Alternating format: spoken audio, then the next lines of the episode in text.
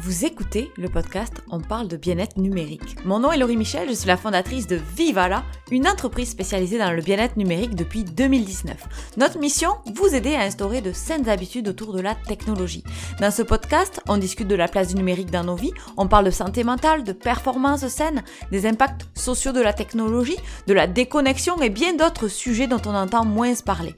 Notre but, s'éduquer, s'outiller, débattre dans la joie et la bonne humeur parce que comme on dit souvent chez Viva la vida, viva la offline.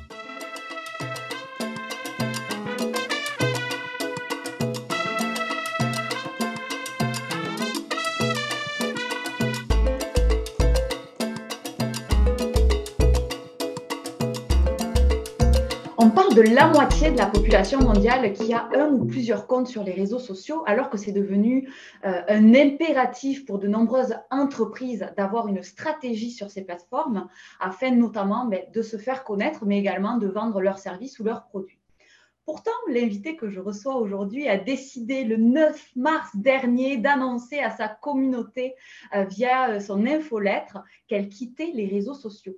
Alors, si vous êtes friand de ces infolettres comme je le suis, vous aurez peut-être déjà deviné euh, que je reçois aujourd'hui avec grand plaisir Alexandra Martel et ensemble, on va parler de bien-être numérique. Bonjour Alexandra, ça va bien? Salut Laurie, ça va super bien. Super contente de parler de ça aujourd'hui.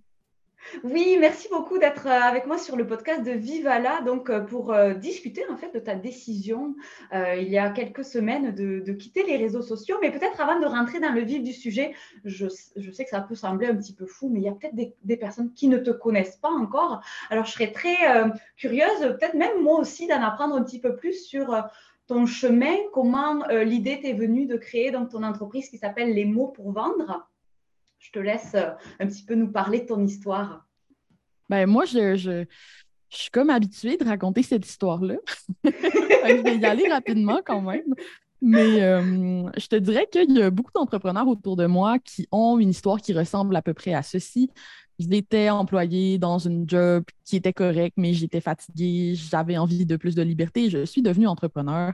J'ai tout lâché pour me partir à mon compte. Moi, c'est pas ça du tout. Euh, moi, j'étais étudiante, je vivais sur un très petit revenu, c'est-à-dire l'aide gouvernementale qui est offerte aux étudiants au Québec. Euh, et j'ai étudié en droit, j'ai réalisé que j'avais pas envie d'être avocate finalement, euh, malgré le fait que j'avais mon diplôme en poche. Puis, euh, j'ai découvert presque par hasard, là, pour toutes sortes de raisons, le copywriting. Et j'ai commencé à le pratiquer plein de naïveté et de bonne volonté parce que ça, je trouvais ça le fun, mais c'était un sideline. Le but, c'était vraiment pas euh, que ça devienne une, une entreprise. Au contraire, moi, j'avais des, des grosses ambitions académiques toujours dit que j'allais faire un doctorat. Ça se produira peut-être pas finalement.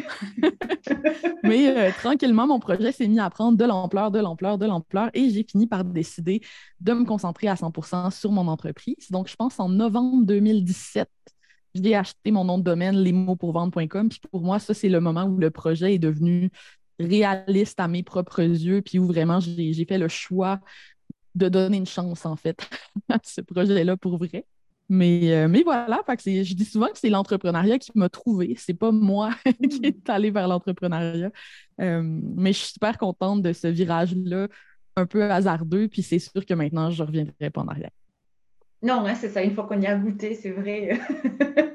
Il y a quelque chose qui se crée, c'est spécial hein, avec son entreprise. Euh, donc, tu fais de la rédaction persuasive. Tu te positionnes aussi comme c'est ça qui m'a beaucoup moi plu quand j'ai euh, quand je t'ai connue en fait au départ avec euh, cette phrase que tu euh, répétais souvent de arrêter le marketing culpabilisant. je me souviens qu'à l'époque, je travaillais en marketing. Donc, c'était vraiment quelque chose qui venait me chercher parce que je pense qu'à une époque, on était un petit peu tous un petit peu fatigués en fait de de certaines publicités ou de certaines euh, publications qui étaient toujours dans l'urgence ou toujours dans euh, ça, on doit acheter maintenant, sinon je ne sais pas trop. si tu n'achètes pas cette formation-là, Laurie, c'est que tu ne prends pas ta business au sérieux et que tu n'es pas une vraie entrepreneur. Voilà. C'est exactement de ça que je pensais. en pleine dans le mille, en effet. Euh, donc, moi, c'est venu vraiment beaucoup me, me parler. Puis, je, je, me demande un petit peu, donc, en novembre 2017, ça y est, ton entreprise est lancée. Comment tu fais pour te faire connaître? Est-ce que les réseaux sociaux sont au cœur de ta stratégie? C'est sûr que oui. Euh, quand j'ai commencé, j'avais pas un seul sou. Donc, évidemment, euh, tout ce qui euh, coûtait le moins d'argent possible était attirant pour moi. Donc, j'ai quand même mm-hmm. fait, à l'époque où ça marchait bien, des Facebook Live. j'ai aussi bien profité de ma présence sur LinkedIn il y a deux, trois ans, quand il y avait peu de gens sur LinkedIn, qu'on avait beaucoup, beaucoup de visibilité facilement sur LinkedIn. J'ai bâti une audience de 20 000 abonnés sur LinkedIn. Mm, Mais les réseaux sociaux, pour moi, ça a toujours été pas une priorité, en fait. Puis la raison pour laquelle c'était pas une priorité, c'est que ma priorité a toujours été mon infolettre. Puis à ce jour, j'approche de 22 23 000 abonnés à peu près à mon infolettre au moment où on se parle. Et mon plus gros réseau, c'est LinkedIn avec 20 000 abonnés. Fait que je pense que ça montre bien. Tu sais, souvent, les gens ont plus d'abonnés sur leurs réseaux sociaux qu'à leur infolettre. Moi, c'est l'inverse. J'ai toujours priorisé l'infolettre assez rapidement, j'ai même investi en publicité pour faire croître mon infolette plus vite. Hmm. Euh, donc, je te dirais que ça a été en fait, c'est mathématique pour moi, là, comme l'infolettre me permet de rejoindre plus facilement un plus grand nombre, un plus grand pourcentage des gens qui sont abonnés à mon infolette. tu peux facilement avoir un taux d'ouverture de 30 à 50% n'est-ce pas? Mm. Alors que mm-hmm. sur Instagram, Facebook, LinkedIn, des fois, j'ai juste 3 à 5% de mes abonnés qui voient mes contenus. Fait pour moi, c'était mathématique, c'était évident. Mais oui, évidemment, euh, j'ai quand même euh, bien profité des réseaux sociaux. Et donc, euh, il y a quelques, quelques mois, tu as décidé euh, de les quitter, on va dire, plus euh, officiellement. Euh, qu'est-ce que c'est qui a motivé Donc, de ce que je comprends, c'est que la majorité des personnes, et c'est vrai que moi, la première, je lis ton infolettre depuis de nombreuses années, ça m'est jamais peut-être venu même à l'idée de te suivre plus sur les autres réseaux sociaux parce que c'est un petit peu comme un bonbon dans ma boîte courriel quand je vois euh, ton nom s'afficher. Mais donc, tu étais quand même présente, comme tu le mentionnes, sur les réseaux sociaux. Puis les réseaux sociaux, c'est la création de contenu gratuit, comme tu le mentionnes tout le monde ne voit pas tes publications. Donc, c'est un petit peu comme si tu jetais euh, du temps euh, par la fenêtre en espérant que euh, l'algorithme va bien vouloir montrer un petit peu plus telle ou telle publication. Est-ce que ça fait partie, on va dire, cette histoire d'algorithme, cette histoire de moins de pourcentage de personnes qui te voient, de cette décision d'arrêter les réseaux sociaux? Est-ce que c'est autre chose? Est-ce qu'il y a d'autres choses qui se sont euh, qui t'ont aidé en fait à prendre cette décision-là? Je te dirais que c'est un mélange. Euh, au départ, je voulais que mon départ soit 30 jours pour mes 30 ans. C'était ça mon idée mhm. de base. J'avais même pensé faire une campagne autour de ça. J'avais vraiment l'idée. Puis finalement, je suis partie plus tôt. Je suis partie avant mon anniversaire parce que j'en pouvais plus. Euh, j'avais trop hâte de partir, en fait. Puis je pense que ce qui a fait naître le, début de ma réflexion, c'est ma coach euh, en ce moment qui s'appelle Mélissa Miron. Mélissa qui déjà s'était retirée des réseaux sociaux. Mm temporairement, là, indéfini, sans avoir une idée de quand elle allait revenir ou comment nécessairement. Mais ça m'a beaucoup inspiré. Puis, en fait, euh, j'essayais, comment je te dirais ça? J'avais l'impression de travailler gratuitement pour les plateformes. C'était rendu hmm. ça mon émotion, en fait. C'est que euh, moi, j'adore créer du contenu, puis j'aime ça divertir les gens, puis je, je veux dire, j'enseigne, je vends des formations en ligne. C'est sûr que j'aime créer du contenu, mais il y avait quelque chose de très frustrant pour moi dans cette idée-là que je crée du contenu sur une plateforme, puis je suis un peu à la merci de cette plateforme-là pour être vu, pour que ce contenu-là soit consommé, tout ça. Puis je veux dire, j'ai pas un mauvais engagement sur mes réseaux sociaux, j'ai un très bon engagement. Puis malgré ce très bon engagement-là, euh, j'avais pas nécessairement des, grosses retombées en pourcentage de ma présence sur les réseaux sociaux versus les canaux euh, plus directs comme l'infolettre, la pub, mais aussi les canaux plus euh, long terme, par exemple, créer des contenus longs à grosse valeur ajoutée qui, eux, durent dans le temps. En fait, là, ma mm. plus grosse frustration avec les réseaux sociaux, c'est que je créais un contenu court que moi, je trouvais super intéressant. Puis là, après ça, ce contenu-là, ben, il disparaît. il est éphémère. Euh, j'avais l'impression d'être tout le temps en train de recommencer, en fait. Euh, puis, à un moment donné, j'ai fait un épuisement. Moi, cet hiver, j'étais très, très, très fatiguée. Donc, ça, déjà, c'est entré en ligne de compte. Mais je te dirais que moi, le morceau des réseaux sociaux qui m'a causé le plus de difficultés, depuis le début, même quand j'avais une très petite communauté, c'est le labeur émotionnel. C'est-à-dire, j'ai pas une grosse capacité pour gérer les émotions d'autres personnes, pour répondre aussi à d'autres personnes par messagerie privée tout le temps. Euh, ma mère me texte, puis je réponds pas toujours à ma mère. Là. Donc, donc, moi, cette espèce d'attente-là qu'on a créée avec les réseaux sociaux, où des gens t'écrivent et s'attendent à ce que tu sois toujours disponible pour répondre rapidement, c'était en train de me rendre malade. C'était rendu que les gens m'écrivaient un commentaire super positif par rapport à mon livre, par rapport à une formation qui avait suivi. Puis ce que je ressentais, c'était même pas de la gratitude, c'était de l'angoisse parce que j'avais pas envie de répondre. Hmm. Donc là, ça, là, cet aspect-là, euh, cette espèce de, d'attente-là qu'on a créée où les gens s'attendent tout le temps à ça. Puis là, les gens me disaient, ah, tu devrais le déléguer. Tu sais, franchement, genre, c'est rendu qu'il faut engager quelqu'un pour faire semblant d'être nous puis répondre à notre place. Donc, je me suis un peu rebellée contre cette, euh, cette obligation-là d'être disponible émotionnellement pour ma communauté. Euh, je voyais des gens sur LinkedIn dire, ah, il faut que tu répondes à tous les commentaires en dessous de ta publication, sinon tu es une mauvaise personne qui veut pas connecter. Genre. Puis, je trouvais ça tellement absurde parce que pour moi, connecter, c'est c'est se parler. pour moi, connecter, c'est des relations euh, qui, c'est des moments vraiment où tu as un échange de qualité, en fait. Puis pour moi, répondre à ton commentaire sur mon LinkedIn, c'est pas de la connexion. Voilà. Fin de mon rant. non, c'est vrai, c'est comme une tâche pour toi. En fait, tu le voyais comme une tâche. Ah, il y a quelqu'un ah qui m'a répondu, il va falloir que j'aille répondre pour euh, ben, lui signaler que euh, merci. Ben oui, pour que cette personne-là, parce que cette personne-là a des attentes attentes qui sont nourries par tous les créateurs qui prennent le temps de faire ça. Euh, alors que c'est pas vrai là, que ça apporte une grande connexion de, te faire euh, faire un like ou un cœur sur ton commentaire sur Instagram ou de te faire répondre à une petite affaire euh, boboche, voyons donc. En tout cas. Fait que ça, moi, j'aime pas ça. Il me faut qu'on projette des attentes sur moi. Puis là, on s'entend, j'ai une grosse audience maintenant, en tout cas à mes yeux. donc voilà, ça, ça me fatiguait beaucoup, puis j'avais envie de me libérer de ça. Euh, et je l'ai fait. Ouais. Je pense qu'on peut mentionner aussi que j'ai pas fait un, départ euh, infini, puis j'ai pas fait un départ strict. C'est-à-dire que j'ai mis ma photo de profil en noir et blanc. J'ai annoncé mm-hmm. aux gens quand j'allais revenir, j'allais pouvoir mettre ma photo de profil en couleur pour annoncer que là, je suis disponible pour toi. Tu peux m'écrire. Euh, mais à date, en tout cas, je ne ressens pas le besoin de faire un retour encore. Hmm. Et je trouve très intéressant ce que tu dis d'ailleurs de cette, euh, idée de, signaler aux gens quand tu es active ou quand tu n'es pas active avec cette histoire de, de photo en noir et blanc. Euh, c'est un petit code d'ailleurs qui pourrait être utilisé pour des personnes qui peut-être nous écoutent et se sentent un petit peu qu'est-ce que tu ressentais au moment où tu as eu ce besoin-là de quitter? Euh, parce qu'on on on sent parfois comme une obligation. On est entrepreneur, on a une entreprise, on est obligé d'avoir une présence sur les réseaux sociaux. On est obligé de se montrer, on est obligé de répondre à notre communauté, sinon on perd des clients. Euh, il y, a cette pensée-là aussi de, nombreuses personnes. Est-ce que euh, tu aurais quelque chose à leur euh, adresser comme message? Est-ce qu'on peut aujourd'hui, en tant que marque, en tant qu'entreprise, vivre sans avoir forcément toute son attention sur les réseaux sociaux?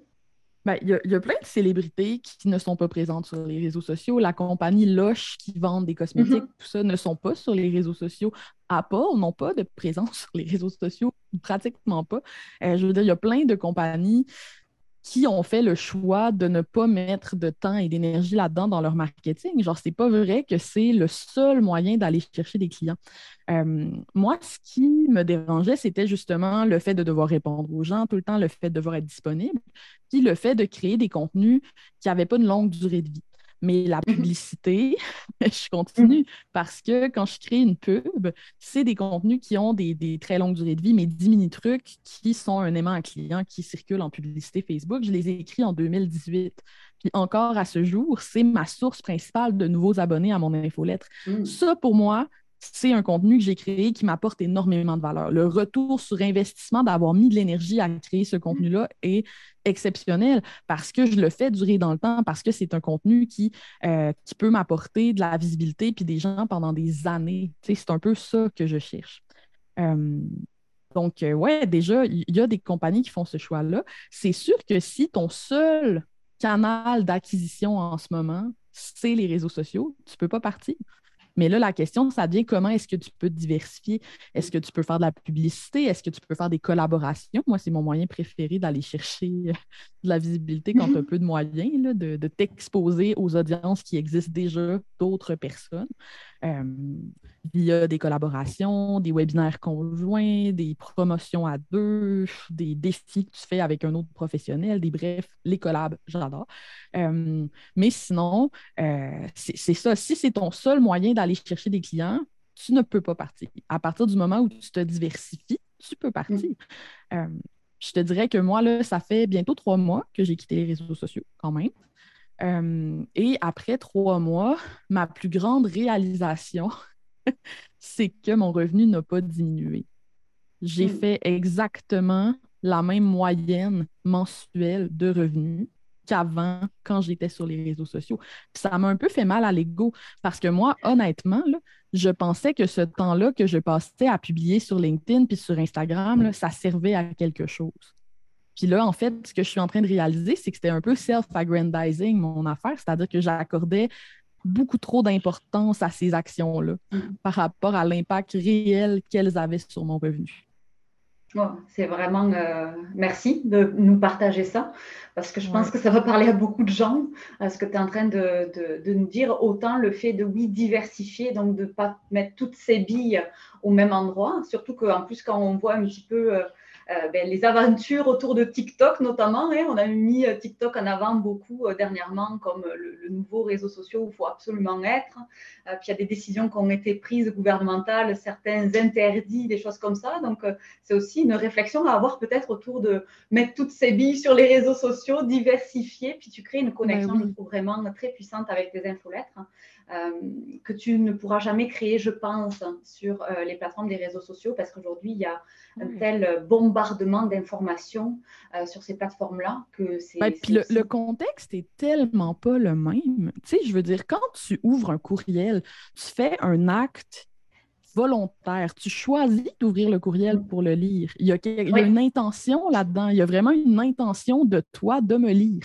Alors que quand tu es sur TikTok, tu es en train de passer le temps, tu scrolles des vidéos, puis tu t'es pas concentré, il n'y a rien d'intentionnel au fait que tu vois mon contenu sur TikTok. Le contexte est tellement important. Puis là, je dis pas que c'est inutile d'être sur TikTok. Si tu as un talent pour faire des vidéos courtes qui sont divertissantes, je suis convaincue que tu peux te bâtir une audience sur TikTok et être bien content. Mais n'empêche que de vendre sur TikTok, bonne chance, mon poulet. c'est pas, pas un canal où euh, tu vas bâtir une relation qui est assez profonde, durable pour être capable d'aller générer des ventes facilement versus YouTube, par exemple, où tu vas avoir des contenus longs. Euh, des contenus aussi où tu as du SEO, une belle durée de vie. Une vidéo que tu as fait à tes débuts sur YouTube peut tout d'un coup devenir populaire quand une autre de tes vidéos devient populaire.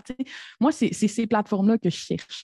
Je cherche des canaux où les contenus que je crée à haute valeur ont une bonne durée de vie ou au moins pour l'infolettre où j'ai vraiment, euh, c'est mon audience, ça m'appartient, puis j'ai une connexion directe avec les gens. Il y a beaucoup de gens qui ouvrent mes infolettres.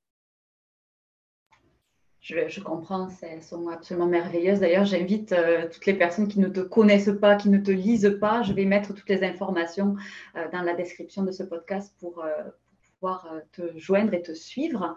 Euh, j'ai une petite question euh, qui me vient. Est-ce que tu as également quitté les réseaux sociaux pour ta sphère personnelle? Est-ce que tu te fais une pause vraiment entière des réseaux sociaux ou c'était plus la gestion des attentes OK.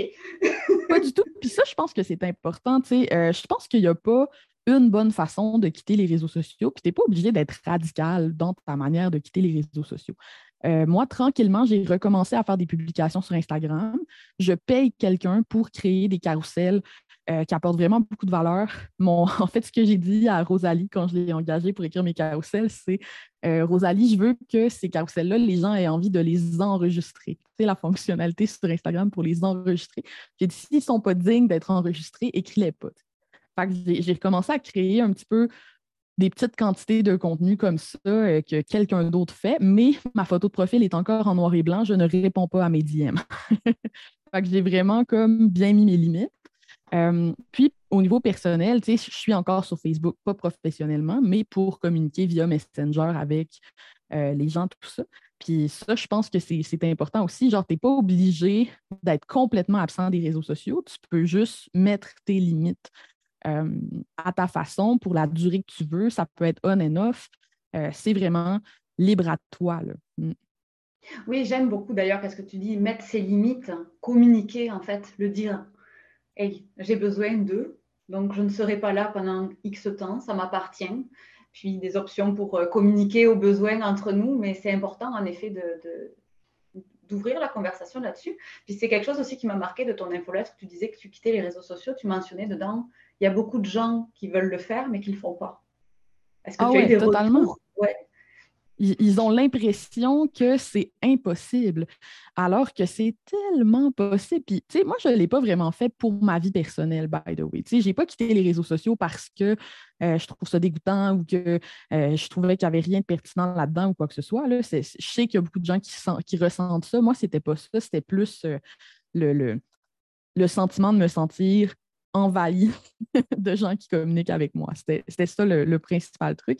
Et le fait que je voulais me concentrer sur des contenus plus, qui ont plus une longue durée de vie.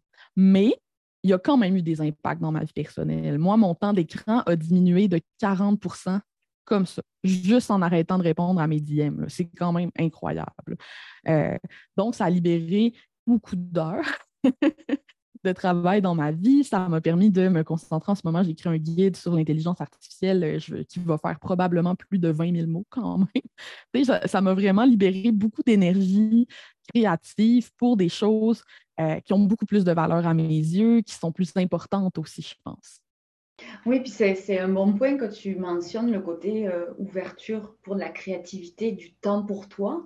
Parce que bon, les personnes qui travaillent dans le marketing peut-être le savent, combien de temps ça prend de faire une publication. Euh, mais les personnes qui les consomment, des fois, ne savent pas forcément euh, que peut-être une publication sur Facebook, ben, ça a pris deux heures entre le graphisme, l'idée, l'écriture, tout ça. Donc, en effet, pour toi, c'est du temps de gagner au final.